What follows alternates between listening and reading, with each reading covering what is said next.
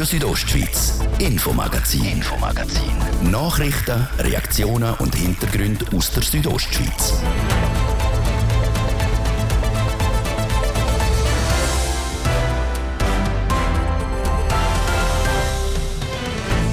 Der Hang gerade oberhalb vom Dorf Brienz im Albulatal droht abzubrechen. Messungen zeigen, schon in zwei bis sechs Wochen könnte es so weit sein. Aus dem Grund hat der Gemeindeführungsstab am letzten Freitag die Phase Gelb erklärt. Eine Evakuierung könnte also schon bald Realität werden.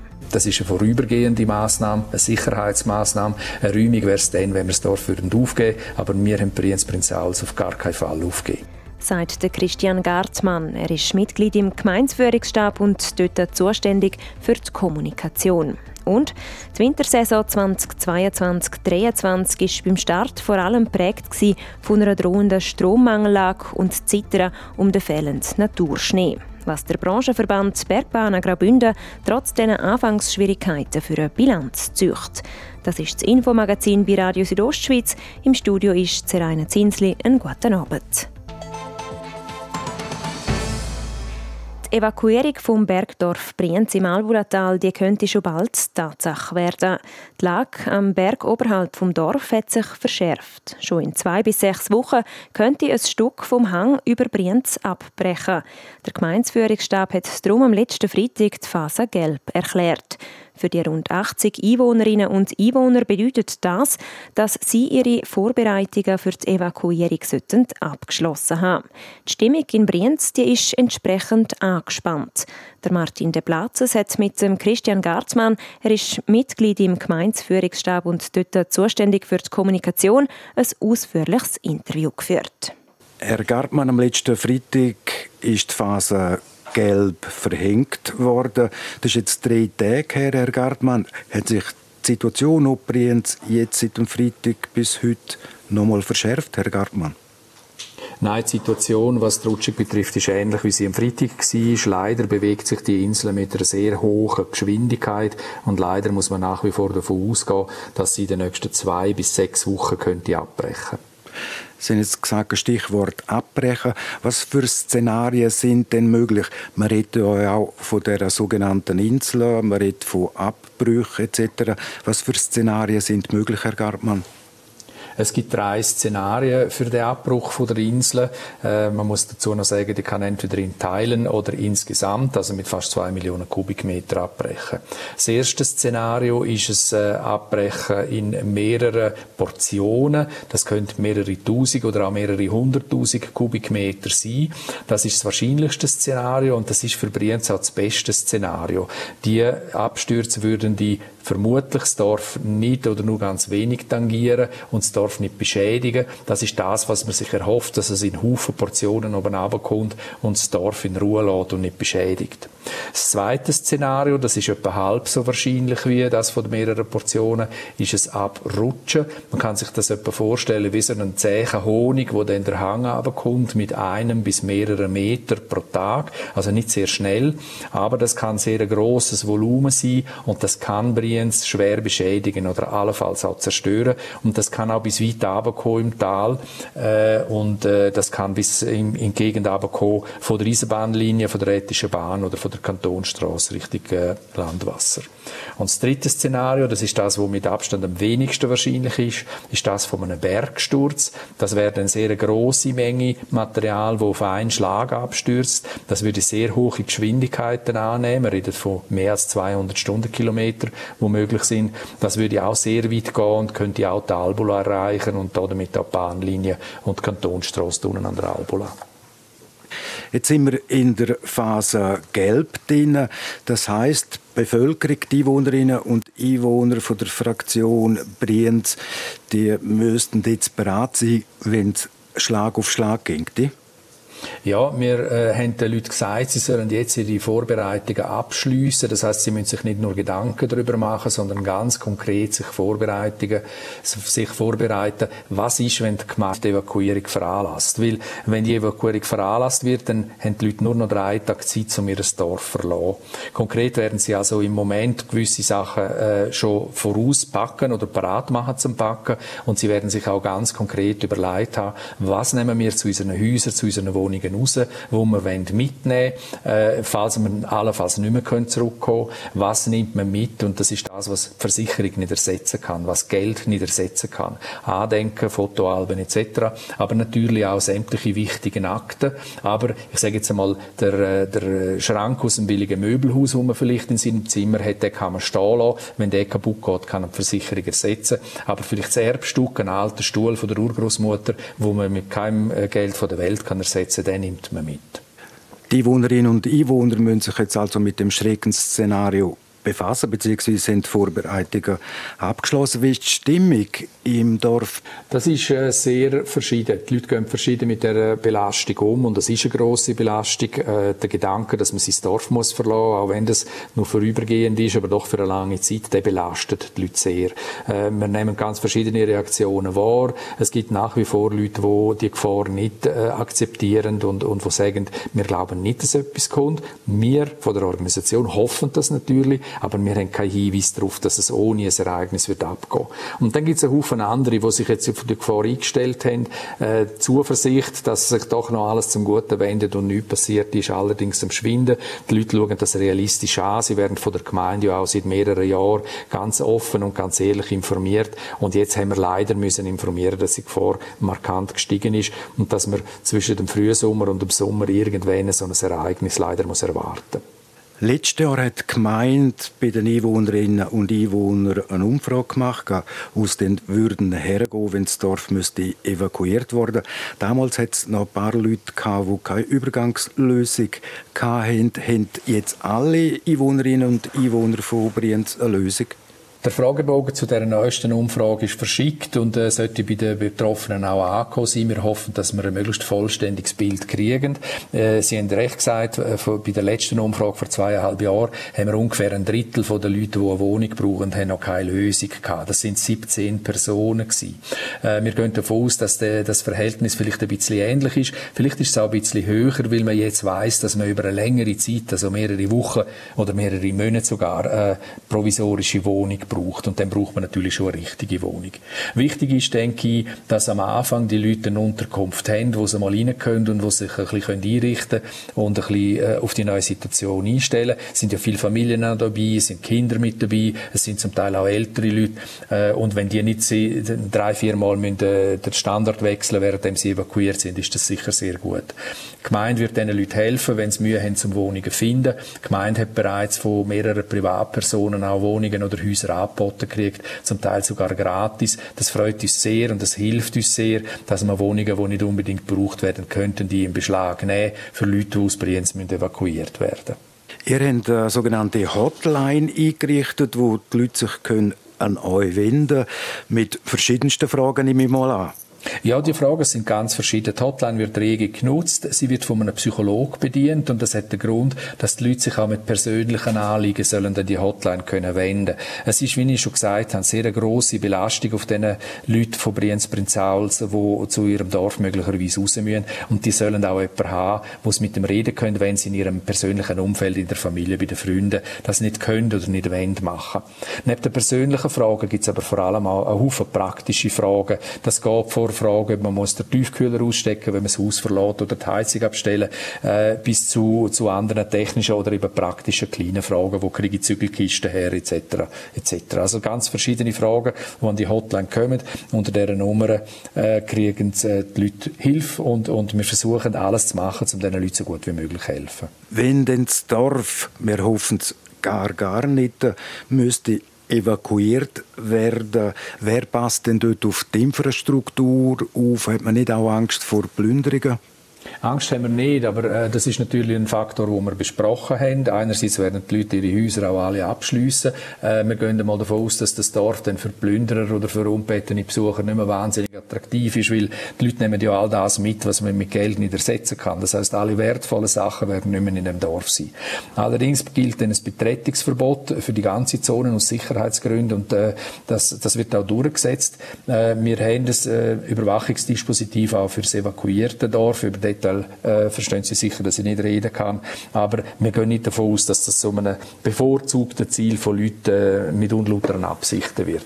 Die Straßen und dazu Wege äh, werden alle gesperrt sein. Äh, die Bevölkerung dürfen während der Phase Orange, wenn dann evakuiert ist, zeitweise zurück ins Dorf. Sie können also nach dem Haus schauen, sie können zum Beispiel im Garten etwas machen. Und auch die Landwirte, die in dieser Phase noch ihr Grossvieh, also die Rinder noch in ihren Ställen haben, werden täglich dann können reingehen. Das ist aber nur in der Phase Orange möglich. Und da gibt es noch die, die schlimmste Phase, also in Anführungsschlusszeichen die Phase Rot. Und dort werden auch äh, das weitere Gebiet rund um Brienz betroffen. Das heißt, der RHB-Strecke und auch die Straßen in der Region, die wären gesperrt. Das ist richtig. In der Phase Rot wird einerseits ein komplettes Betretungsverbot erlassen. Das heißt, man nimmt dann mal äh, das Grossvieh auch zum Dorf aus. Also die Rinder, die dann noch im Stall sind, werden dann nicht mehr dort gefüttert und gemolken, sondern die kommen raus. Das Dorf ist dann komplett leer. Und auch unterhalb vom Dorf, von der Bahnlinie, die Albola-Linie von der Ethischen Bahn und auch an der Kantonstraße, der Landwasserstraße zwischen Tiefenkastel und Filisur, dort wird dann aus Sicherheitsgründen vorübergehend gesperrt. Das heißt, dass dann der Brienzer Rutsch, der Kanton, dann insgesamt beeinflusst, weil dann halt eben wichtige Verkehrsadern dann gesperrt sind. Da geht man allerdings davon aus, dass das dann eine kürzere Sperrung wird, einfach bis dann ein Ereignis stattgefunden hat. Wir wissen nicht ganz genau, wie das Ereignis kommt. Das kann man voraus nicht sagen, in welcher Art, dass die Inseln abbricht. Man kann aber irgendwann relativ genau dann voraussagen, wenn es passiert. Und man sieht dann auch voraus, kurz vor dem Ereignis, etwa wie viel Volumen das in Bewegung ist und könnte abbrechen. Abschließend, Christian Gartmann, kann man sagen, das Dorf Brienz ist die nächsten Tage bzw. die nächsten ganz wenigen Wochen, das sind die letzten Schritte vor der Räumung vom Dorf? Eine Räumung, das ist ein Fachausdruck, äh, von einer Räumung reden wir dann, wenn wir das Dorf ganz aufgeben. Und wir haben das Dorf nicht aufgegeben. Wir hoffen nach wie vor, dass man aus dem Dorf raus und dann nachher auch wieder rein kann. Wenn die Insel in den Portionen abbricht, wie ich sie vorher beschrieben habe, dann könnte es sein, dass das Dorf unbeschädigt durch die ganze furchtbare Zeit durchkommt. Die Leute müssten dann relativ lang draußen bleiben, aber sie könnten dann auch in ihr Dorf wieder zurückkehren. Darum reden wir von einer Evakuierung. Das ist eine vorübergehende Maßnahme, eine Sicherheits Sicherheitsmaßnahme. Eine Räumung wäre es dann, wenn wir das Dorf würden aufgeben aber wir haben Brienz Prinzals auf gar keinen Fall aufgegeben. Christian Gartmann, vielen Dank für das Gespräch, vielen Dank für die ausführlichen Informationen. Danke. Übrigens, diese Woche wird die Gemeinde Albula Alvrat die Bevölkerung zur aktuellen Lage informieren. Durchgeführt wird die Informationsveranstaltung am nächsten Freitag, am 12. Mai, am Abend am 7. in Tüfenkastel in der Schule Componia. Das ist Radio Südostschweiz mit dem Infomagazin. Im zweiten Teil reden wir dann unter anderem über die letzte Wintersaison. Der Branchenverband zücht das Fazit. Zuerst aber Werbung, Wetter und Verkehr. Die Imbo-Messe ist zurück. Sonderschau von der Bündner Berg, Energiestadt und Gliedtierausstellung. Tanz, Musik, Genuss und Aussteller aus der Region. Das ist die Imbodemes an dem Freitag, Samstag und Sonntag in Domadems. Mit 100% Solarstrom präsentiert von Energie. imbodemes.ch Unterstützt von Lokalzeitung Ruin Alta. Lust auf ein neues Auto? Dann bist du bei uns genau richtig. RSO Car Challenge. Gewinn mit der Radio Südostschweiz der neue Peugeot E208 Allure. Mitmachen kannst du ganz einfach online unter rso.ch car. Dir die Chance nicht entgehen. Die RSO Car Challenge mit der Radio Südostschweiz. Das Radio von dort.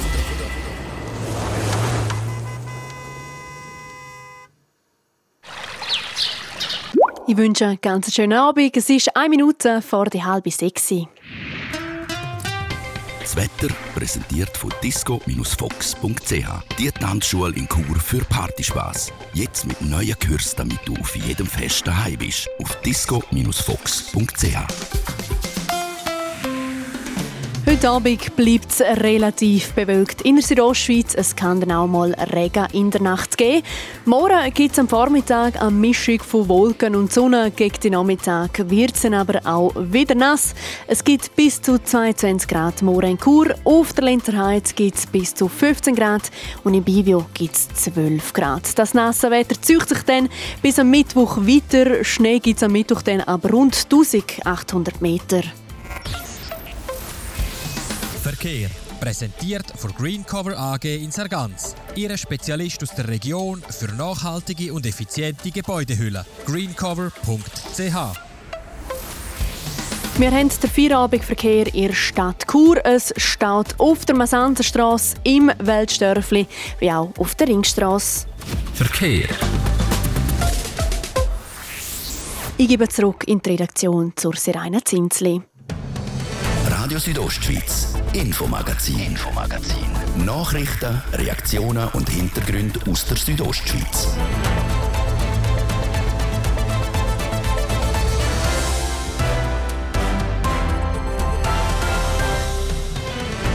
Der fehlende Naturschnee hat den Bergbahnbetrieb im Kanton Graubünden gerade zum Start Bauchweh bereitet. Eins ist darum umso wichtiger gewesen. Wir uns immer so formulieren, dass eigentlich Beschneiung in einer Destination ist, wie das Zahlen von einer Versicherungsprämie, dass wir keinen volkswirtschaftlichen Totalschaden erleiden sagt der Präsident vom Branchenverband Bergbahnen Graubünden. Wir haben mit ihm über die letzte Wintersaison geredet und es hat sich gezeigt, nicht nur der Schneemangel hat Sorgenfalten gemacht. Und Chur ist das Wochenende zum Mountainbike-Mekka geworden. Noch bevor die Weltcups anfangen, hat es in der Bündner Hauptstadt sozusagen einen Aufwärmanlass der Bikesaison gegeben. Die Wintersaison 2022-2023 ist endgültig vorbei. Eine Wintersaison, die vor allem geprägt war vom Mangel an Schnee. Gestern ist mit der Diavolezza auch der letzte Bergbahnbetrieb im Kanton zugegangen. Der Branchenverband Bergbahn Graubünden hat Bilanz gezogen. Wie das hier ausgefallen ist, dazu mehr in einem ausführlichen Interview, wo der Martin de Platzes mit dem Martin Hug gemacht hat, dem Präsident der Bündner Bergbahnen. Wenn Sie zusammenfassen kurz und bündig, Wintersaison 22, 23. Sehr herausfordernder Start mit den Diskussionen um die Strommangellage dann das Zittern um den fehlenden Naturschnee, dann äh, das Aufschnaufen, dass wir dank der technischen Beschneiung trotzdem können, bis und mit zu der Sportferien eine gute, zufriedenstellende Saison machen Und jetzt gibt es noch einigermaßen einen versöhnlichen Abschluss. Von der Anzahl Gäste her müsst ihr ein Minus von etwas mehr als 8 Prozent verzeichnen. Bis zu der Sportferien her ist es eigentlich tiptop hergegangen im Kanton Graubünden, was der Wintersport anbelangt. Der Präsident von Hotellerie Suisse Graubünden, der Ernst Aschi Wirsch, ist auch sehr zufrieden gewesen bis zu der Sportferien und von dort weg hat er, was der März und der April anbelangt, hat von einer miserablen Zeit geredet. Ist das auch der Hauptgrund, dass das Minus bei den Bergbahnen von etwas mehr als 8 Prozent ist? Ja, ich denke, das ist sicher einer der Hauptgründe. Man muss aber auch unterscheiden, sagen jetzt bei den, bei den Gebieten ohne technische Beschneiungsanlagen oder wo auch sagen jetzt, in tiefer gelegenen Regionen sind. Für die ist es noch viel herausfordernder weil die Zahlen, die wir vorher gehört haben, das sind natürlich Durchschnittswerte über den Kanton und darum muss man schon differenzieren. Es hat nicht bei allen wirklich gleich gemacht, aber die, die, die die Gewichtung bringen in, im kantonalen Durchschnitt, die Grossen, die haben effektiv von der technischen Beschneiung profitiert. Und dort ist es in der Tat so gewesen, es haben etwas Tagesgäste zwar gefehlt gegenüber dem Vorjahr, aber bis und mit zu der Sportferienzeit ist auch in der Zusammenarbeit mit dem Hotel, mit den Zweitwohnungsbesitzern, mit, mit den bewirtschafteten Betten, ist eigentlich auch im Vergleich zu einem sehr starken Vorjahr sind wir gut unterwegs gewesen. Und der zweite Teil der Saison nach der Sportferie, der ist dann wirklich äh, bei der Hotellerie überall bei den bewirtschafteten Wohnungen, bei den Bergbahnen viel deutlicher ausgefallen. Aber die technische Beschneiung, ist gerade jetzt in dem extrem schneearmen Winter das A und O für eure Branche. Der Leo Jäger, ich habe auch schon kürzlich mit ihm geredet, der Leo Jäger, der Schneekanonen-Pionier, wie man so darf sagen, im Kanton Graubünden, hat auch schon immer wieder die Redewendung gebracht, Schnee ist unser Brot. Das unterschreiben Sie. Ich würde es unterschreiben, ich uns immer so formulieren, dass eigentlich Beschneiung in einer Destination ist, wie das Zahlen von einer Versicherungsprämie, dass wir keinen volkswirtschaftlichen Totalschaden erleiden. Und der Leo Jäcker hat recht, wenn er von Brot redet. Es geht um Wert, es geht um Wertschöpfung und es geht um Arbeitsplätze.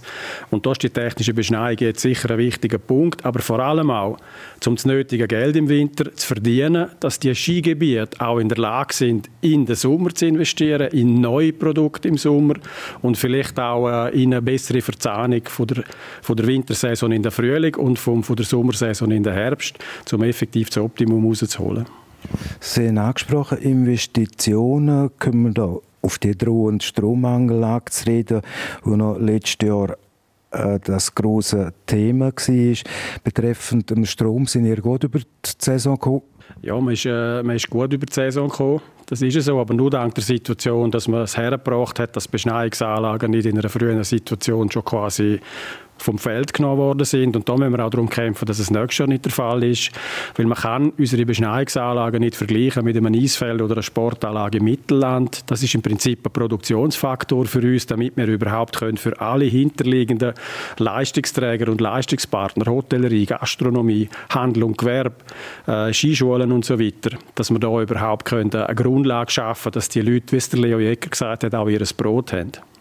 Der Kanton hat kürzlich der kantonale Energierichtplan präsentiert. Da gibt es verschiedenste Standorte, wo alpine Solaranlagen können gebaut werden oder ja, könnten gebaut werden. Windparkanlagen. Jetzt ist gerade kürzlich in einer ganz großen Schweizer Tageszeitung zu lesen gewesen, der Schlagsatz dass allenfalls in Lags, Arosa und Davos dort große Windparkanlagen im Skigebiet geplant sind? Ich habe das von, von den anderen Skigebieten außerhalb der Weißen Arena eigentlich aus der Zeitung erfahren. Bei der Weißen Arena habe ich ziemlich genau vor zehn Jahren eine Medienorientierung über den Windpark am Vorab. Und in der Zwischenzeit ist sehr viel Zeit ins Land gegangen, auch technologische Entwicklungen, Fachwissen, wo man sich angeeignet hat.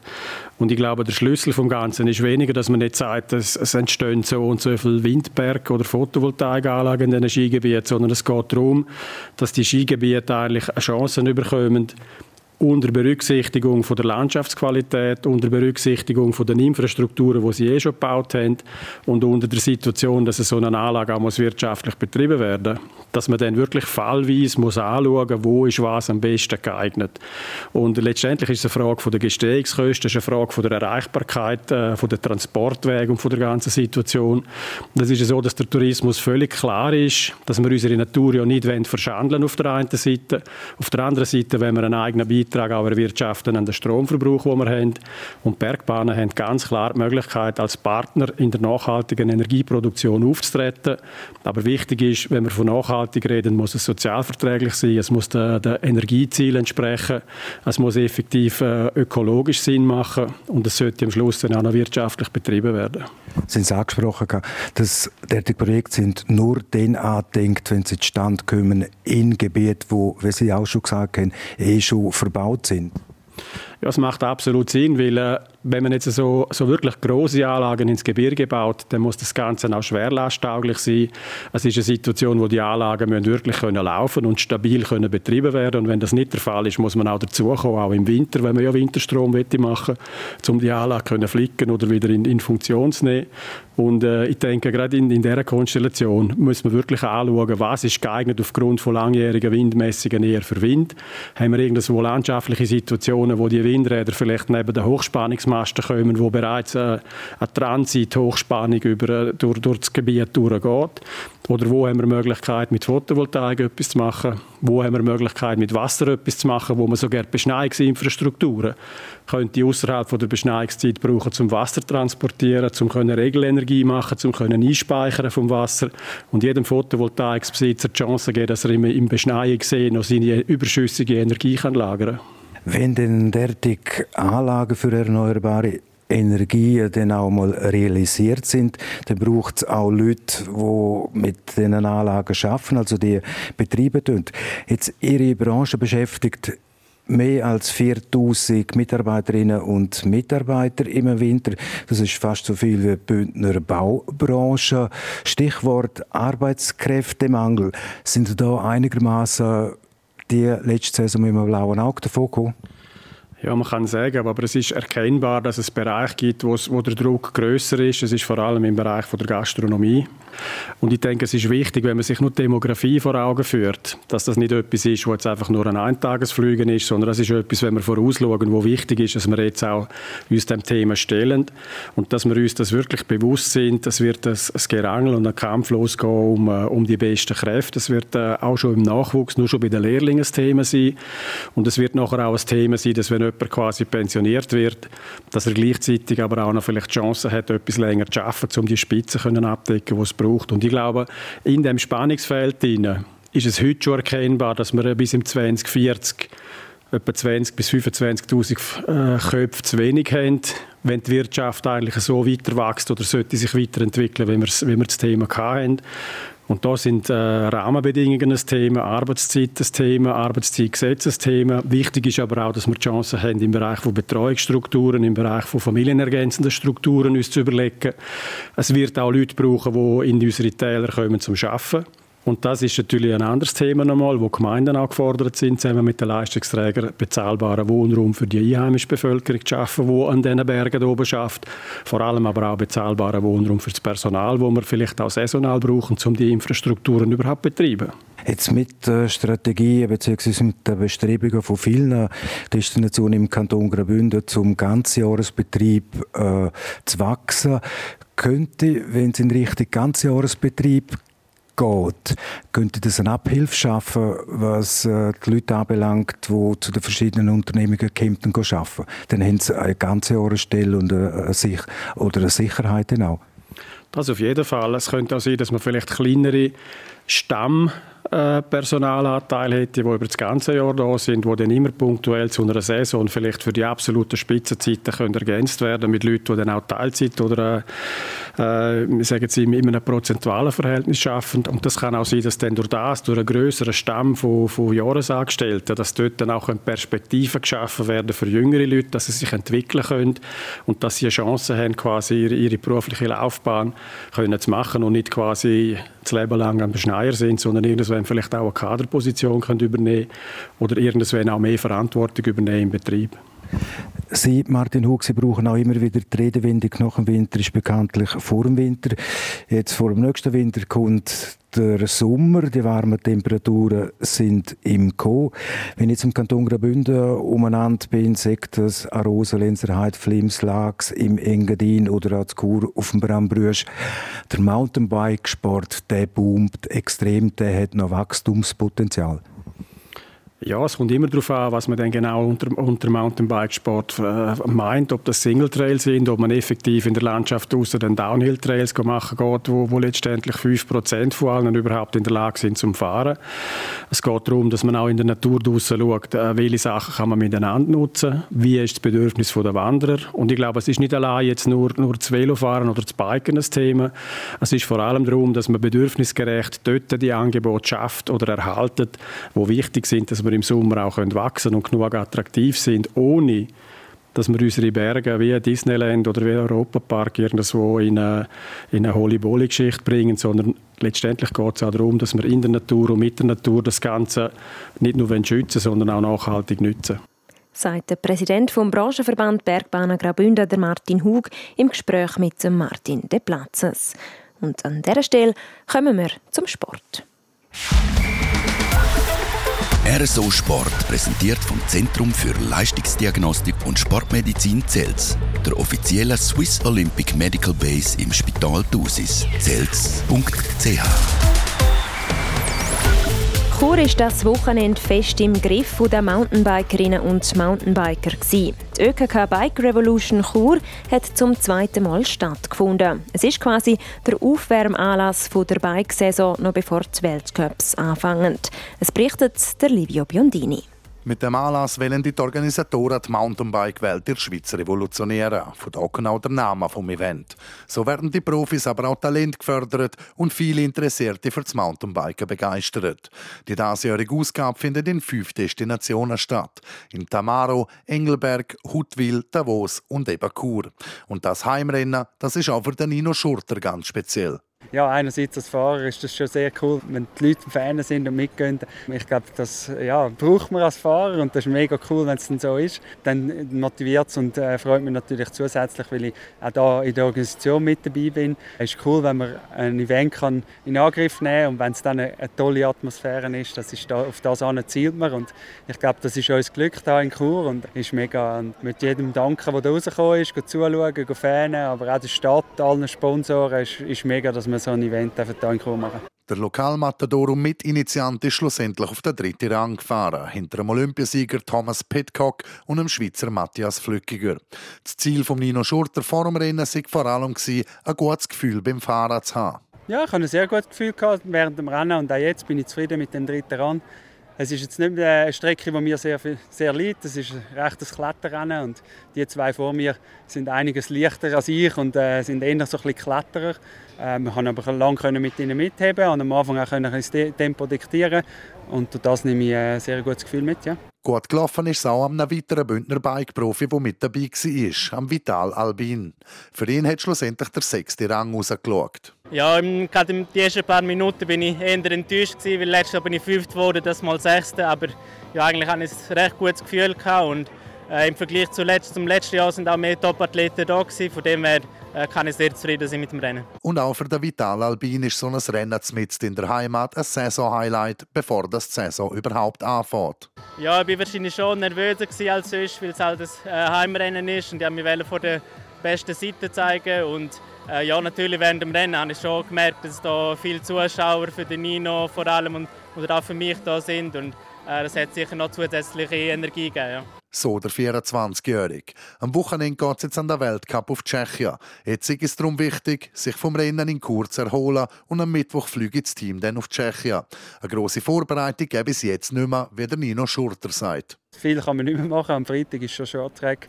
Also da kann man, äh, kann man nur noch zu viel machen. Also jetzt muss man einfach gut erholt sein. Ähm, am Freitag geht es dann los mit dem Weltcup und dann auf, auf Rennglück hoffen. Und ich hoffe auch noch ein bisschen auf gutes Wetter in Novemesta. Ähm, und dann freue ich mich sehr auf den Weltcup-Start. So der achtfache Bündner Mountainbike-Weltcup-Sieger Nino Schurter. Das ist der Beitrag von Livio Biondini in Zusammenarbeit mit unserer Sportredaktion. RSO Sport präsentiert von CELS, der offiziellen Swiss Olympic Medical Base im Spital Thusis. CELS.ch wünscht allen Athleten, achtsamer und ambitionierter ein gutes Training. Ja, das wäre es für heute. Das Infomagazin gibt es vom Montag bis Freitag jeden Abend am Viertel ab 5 Uhr hier bei Radio Südostschweiz. Auch jederzeit im Internet unter rso.ch zum Nachlesen und auch als Podcast zum Abonnieren. Am Mikrofon war Zeraina Zinsli. Danke fürs Interesse und einen schönen Abend. Radio Südostschweiz, Infomagazin, Infomagazin. Nachrichten, Reaktionen und Hintergründe aus der Südostschweiz.